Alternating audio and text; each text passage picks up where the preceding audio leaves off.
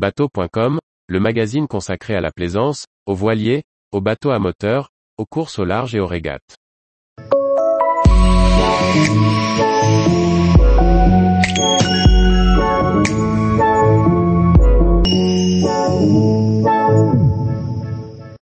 Étang, voûte et échelle d'écluse. Un paradis nautique dans la Nièvre. Par Olivier Chauvin. Certains sites fluviaux sont de véritables pépites et celui-ci n'est pas en reste. En seulement 12 km, la Nièvre offre deux étangs, trois voûtes et une échelle de 16 écluses qui cascadent vers le bassin de la Seine. Un lieu à goûter sans aucune modération. Tout commence à Baille, le point culminant du canal du Nivernais. Dans le monde fluvial on appelle cela un biais de partage, c'est-à-dire que de part et d'autre les écluses sont avalantes. Seule une digue basse sépare le canal des étangs qui l'alimentent en eau. La courbe de pierre souligne le vaste plan d'eau sur lequel des voiliers tirent des bords dans le couchant. L'étang de Vaux, le plus haut est voué à la pêche.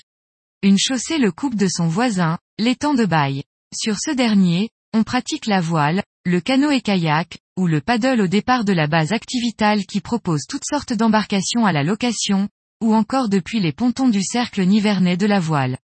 En suivant la rigole d'alimentation du canal sur un vélo ou une trottinette louée sur place, on parvient au port d'Aquafluvial. Aquafluvial loue des bateaux et dispose d'un chantier d'entretien. Surtout, c'est un port particulièrement accueillant qui propose en outre des bateaux électriques. Les soirées ici offrent une vue imprenable sur le canal et l'étang. On y est parfaitement bien pour attendre l'alternat qui ouvre les voûtes de la Colancelle aux bateaux avalants. Lorsque le feu passe au vert, on est certain qu'aucun bateau n'est engagé en face. La tranchée semble s'enfoncer sous terre. De fait, le canal passe sous une montagne, qui culmine à 286 mètres. Le passage est à peine assez large pour le bateau. En 4 km, on franchit trois voûtes séparées par de courts passages à l'air libre. Les tunnels sont bordés d'un marchepied qui les fait paraître relativement larges et les parois de briques atténuent la pénombre. Cette alternance d'ombre et de lumière a un effet hypnotisant et c'est presque à regret que l'on retrouve le grand jour à port brûlé. Juste le temps de reprendre son souffle avant d'amorcer la descente de l'échelle de Sardy.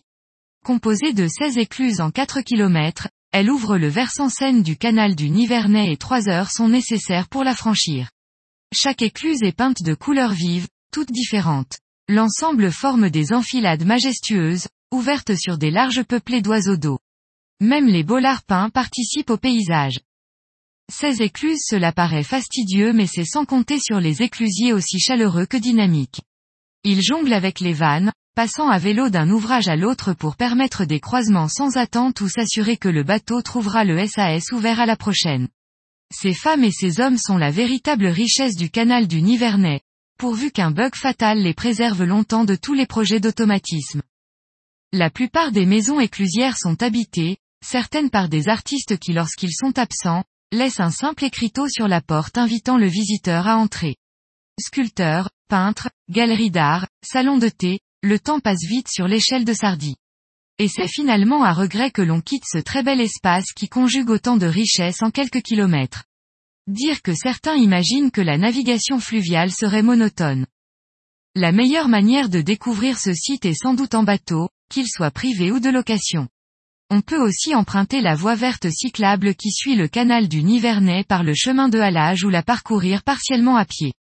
Quel que soit le moyen de transport, on trouve ici des hébergements au bord de l'eau, qu'il s'agisse de gîtes, d'un camping ou des chambres proposées sur la base nautique. Tous les jours, retrouvez l'actualité nautique sur le site bateau.com. Et n'oubliez pas de laisser 5 étoiles sur votre logiciel de podcast.